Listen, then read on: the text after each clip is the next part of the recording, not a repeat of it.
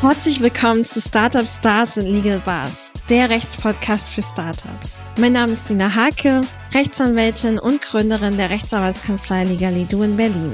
In diesem Podcast geht es darum, dir als Gründerin oder Gründer alle Rechtsthemen rund um Startups näher zu bringen und dir hoffentlich so den Zugang dazu zu erleichtern.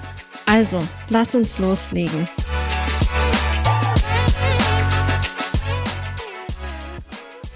Spielst du mit dem Gedanken, eine GmbH zu gründen, weißt aber nicht, wo du anfangen sollst oder bist überfordert mit den Informationen, die du im Internet dazu findest? Dann bleib dran. In der heutigen Folge bespreche ich nämlich mit dir die ultimative Checkliste und dazugehörigen zehn Schritte zur Gründung einer GmbH. Dies soll dir als Orientierung und Checkliste sowie To-Do-Liste dienen, um sicherzugehen, dass du die wichtigen Schritte zur Gründung einer GmbH beachtest. Ja, zuallererst, was ist eigentlich eine GmbH? GmbH bedeutet eine Gesellschaft mit beschränkter Haftung. Das ist eine Kapitalgesellschaft und wie alle Kapitalgesellschaften muss auch die GmbH in das Handelsregister eingetragen werden. Es gibt dabei Ein-Personen GmbHs und Mehrpersonen GmbHs und der Inhaber einer GmbH ist Gesellschafter, der Vertreter der GmbH ist der Geschäftsführer. Die beiden können personenidentisch sein, müssen es aber nicht. Und du erinnerst dich vielleicht an die Folge 3, wo ich die verschiedenen Rechtsformen besprochen habe und auch die GmbH. Falls nicht, höre dir die Folge gerne an. Die GmbH zeichnet sich durch die Beschränkung der Haftung auf das Kapitalvermögen aus und erfordert die Einzahlung eines Stammkapitals in Höhe von mindestens 25.000 Euro. Ein Gesellschafter einer GmbH muss daher in aller Regel nicht mit seinem Privatvermögen haften.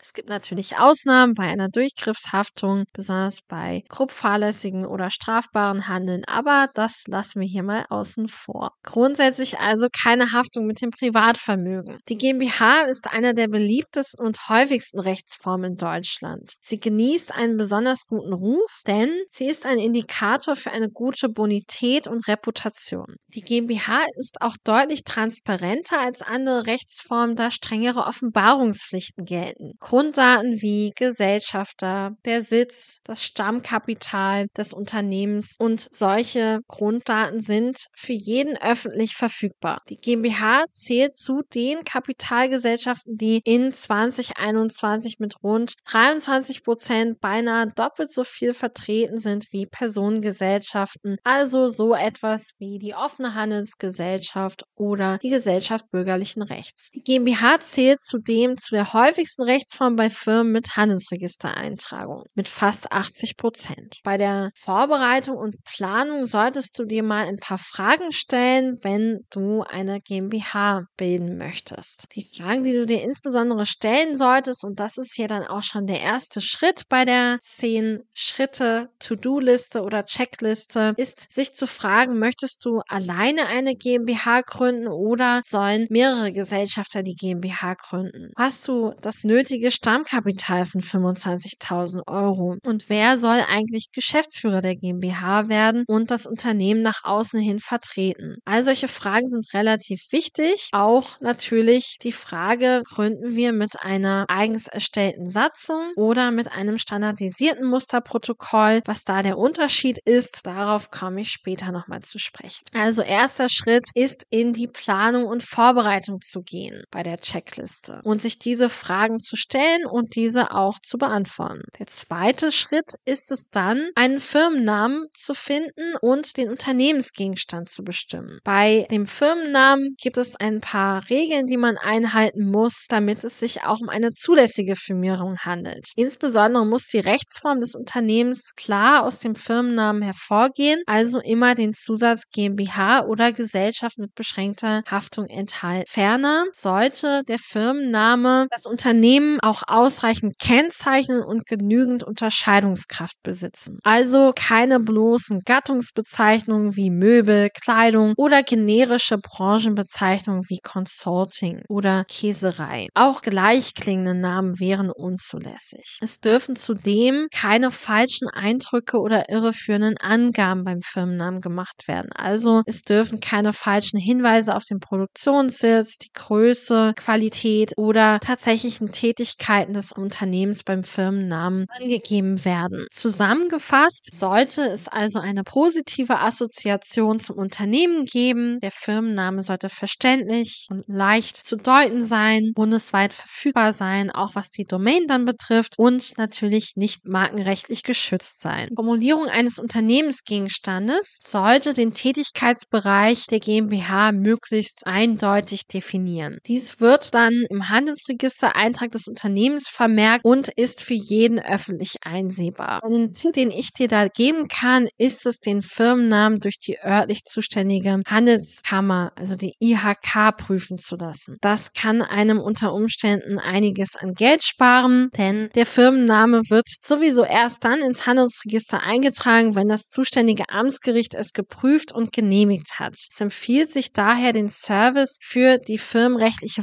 Voranfrage der IHK zu nutzen, um den gewünschten Firmennamen prüfen zu lassen. Die IHK prüft bei der firmenrechtlichen Vorprüfung, dass der Firmenname nicht bereits von einem anderen Betrieb im Zuständigkeitsbereich des verantwortlichen Amtsgerichts verwendet wird und keine Verwechslungsgefahr zu anderen Unternehmen besteht. Zudem auch dass keine irreführenden oder unzulässigen Infos enthalten sind. Es wird auch überprüft, ob der Unternehmensgegenstand oder Geschäftszweck dann bei den gemeinnützigen GmbHs auch eindeutig genug formuliert ist. Das Prüfungsergebnis der IHK kann dann sehr schön der Anmeldung zum Handelsregister als Nachweis für die vorläufige Bewertung der Eintragungsfähigkeit beigefügt werden. So viel zu meinem zweiten Schritt, der Definition oder der Bestimmung des Unternehmensgegenstands Konzernes und des Firmennamens. Dann kommen wir zum dritten Schritt. Das ist nämlich die Festlegung des Stammkapitals und die Gründungskosten einzuplanen. Wie ich schon gesagt hatte, braucht man für die GmbH ein Mindeststammkapital von 25.000 Euro. Man kann zwar grundsätzlich auch mit der Hälfte des Mindeststammkapitals, also 12.500 Euro, gründen. Dieser Betrag muss dann aber aufs Geschäftskonto eingezahlt werden und die Gesellschafter schulden dann der Gesellschaft die jeweiligen ausstehenden Stammeinlagen, bis das gesamte Stammkapital auf dem Geschäftskonto eingezahlt worden ist, also die 25.000 Euro. Die GmbH haftet allerdings sofort mit dem gesamten festgelegten Stammkapital, auch wenn es noch nicht voll einbezahlt wurde. Der Gründer hingegen haftet mit seinem Privatvermögen, wenn er seinen Anteil zum Stammkapital noch nicht geleistet hat. Daher meine Empfehlung oder mein Tipp, lieber erst dann eine GmbH gründen, wenn dann auch das erforderliche Stammkapital von 25.000 Euro wirklich vorhanden ist und eingezahlt werden kann, um hier eine Haftung des Gründers mit dem Privatvermögen zu vermeiden. In Abhängigkeit dazu, wie die Gesellschaftsanteile und Stimmrechte dann verteilt werden, müssen dann auch die jeweiligen Stammeinlagen geleistet werden. Das zum Beispiel vier Gesellschafter zu gleichen Anteilen, so zahlt jeder 25 Prozent der gesamten Stammeinlage. Nach der prozentualen Aufteilung werden auch die Gewinne und Verluste der GmbH GmbH verteilt. Ihr könnt aber auch eine davon abweichende Verteilung im Gesellschaftsvertrag vereinbaren. Plane also im Vorhinein ein, ob ihr die Kosten für die Gründung privat oder aus dem Gesellschaftsvermögen finanziert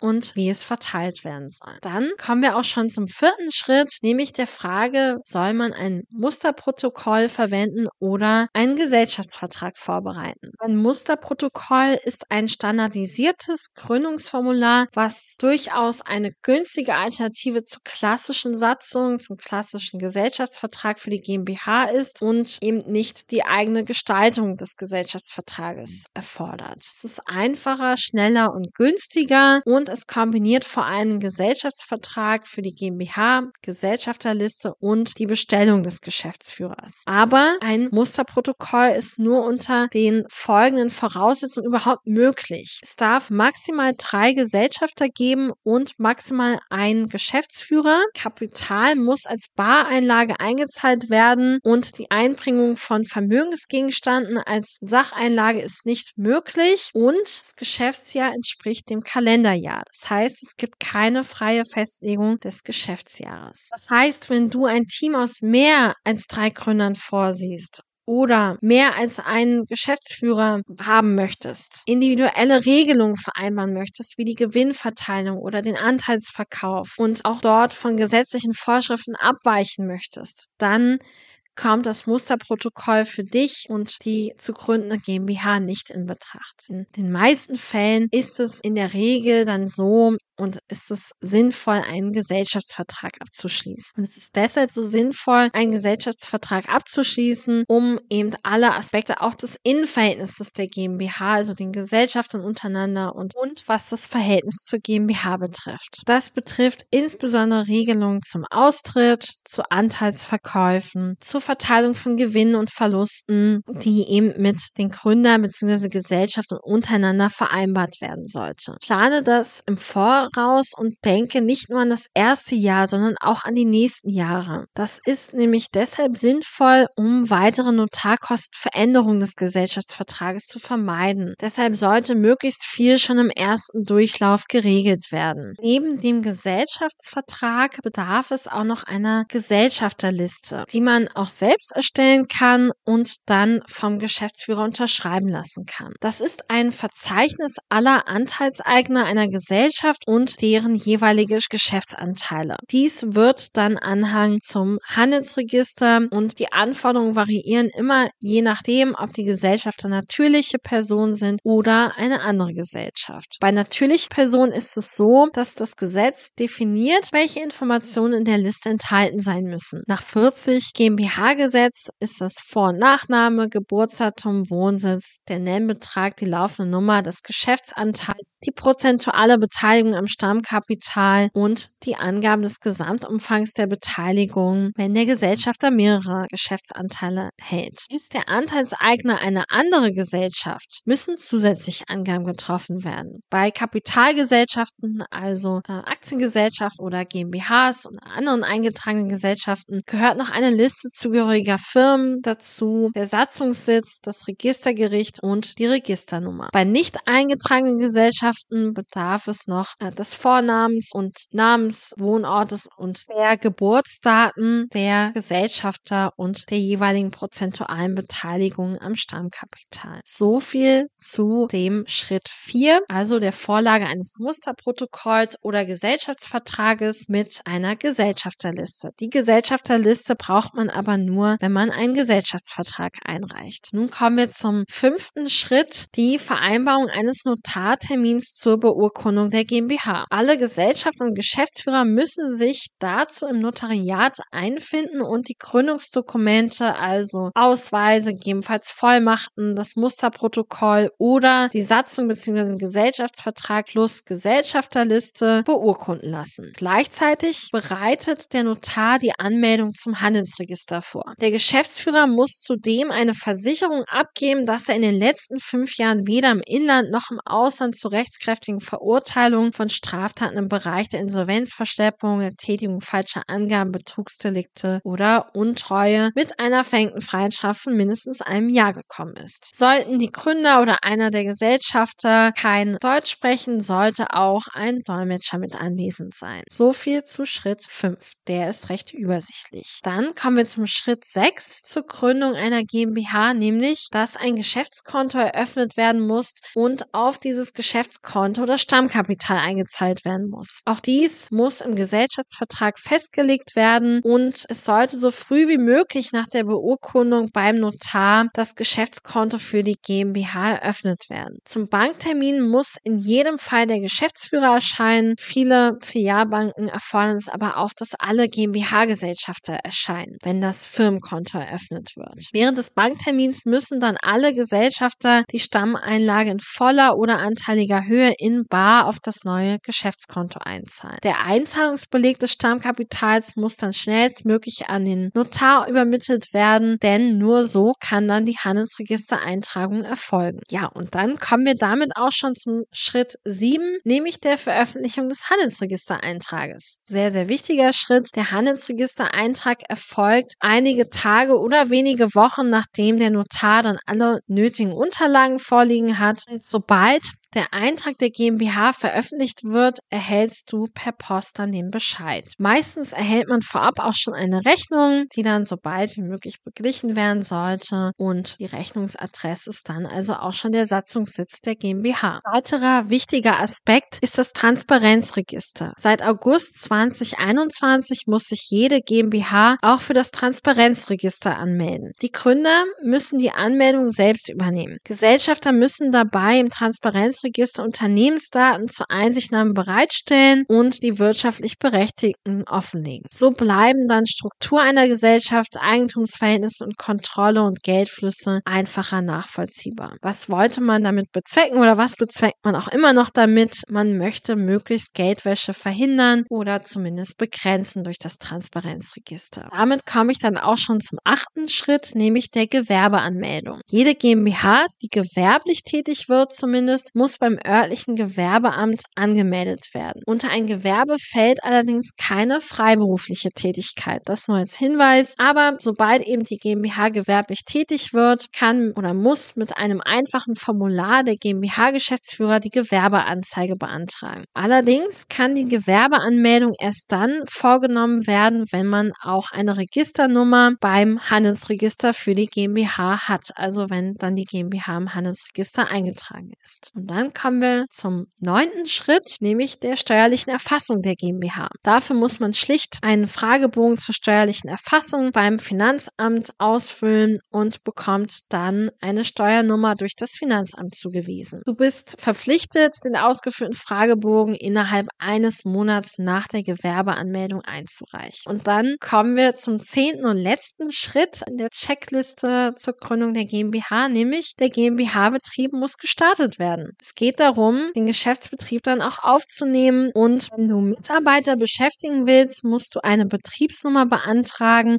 und dein Unternehmen bei der zuständigen Berufsgenossenschaft anmelden. Beachte auch, dass du nach Gründung der GmbH die Pflicht zur doppelten Buchführung hast. Sollte also hier ein externes Rechnungswesen eingerichtet werden, entweder im Betrieb selbst oder durch einen externen Dienstleister, in aller Regel einem Steuerberater. Dann muss auch eine Eröffnungsbilanz in der Startphase der GmbH erstellt werden und an das Registergericht übermittelt werden. In den Einzelheiten der Erstellung einer Eröffnungsbilanz und der doppelten Buchführung solltest du dich natürlich an deinen Steuerberater wenden. Ansonsten solltest du dann, wenn du den GmbH-Betrieb gestartet hast, auch ein Impressum verfassen. Aber das wird nochmal ein Thema in einer separaten Folge sein. So kann man im Grunde die ultimative Checkliste ganz gut zusammenfassen. Was ist das A O? Eine gute Vorbereitung. Stell dir die richtigen Fragen und komme da auch zu einer Antwort. Lege den Firmennamen fest und den Unternehmensgegenstand. Achte darauf, dass du 25.000 Euro Stammkapital einzahlen kannst und einen Gesellschaftsvertrag sowie eine Gesellschafterliste vorbereitest. Und auch da hilft es natürlich, wenn du anwaltliche Unterstützung hast. Und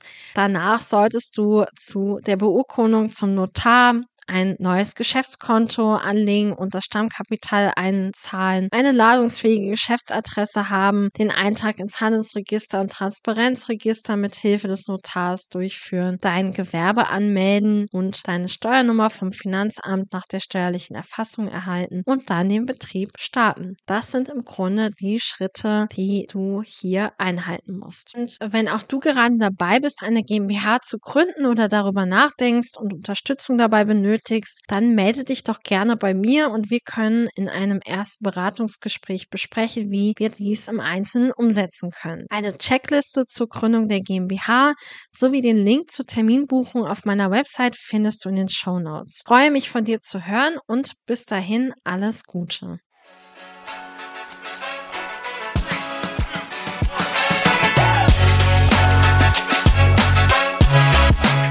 Danke, dass du heute dabei warst.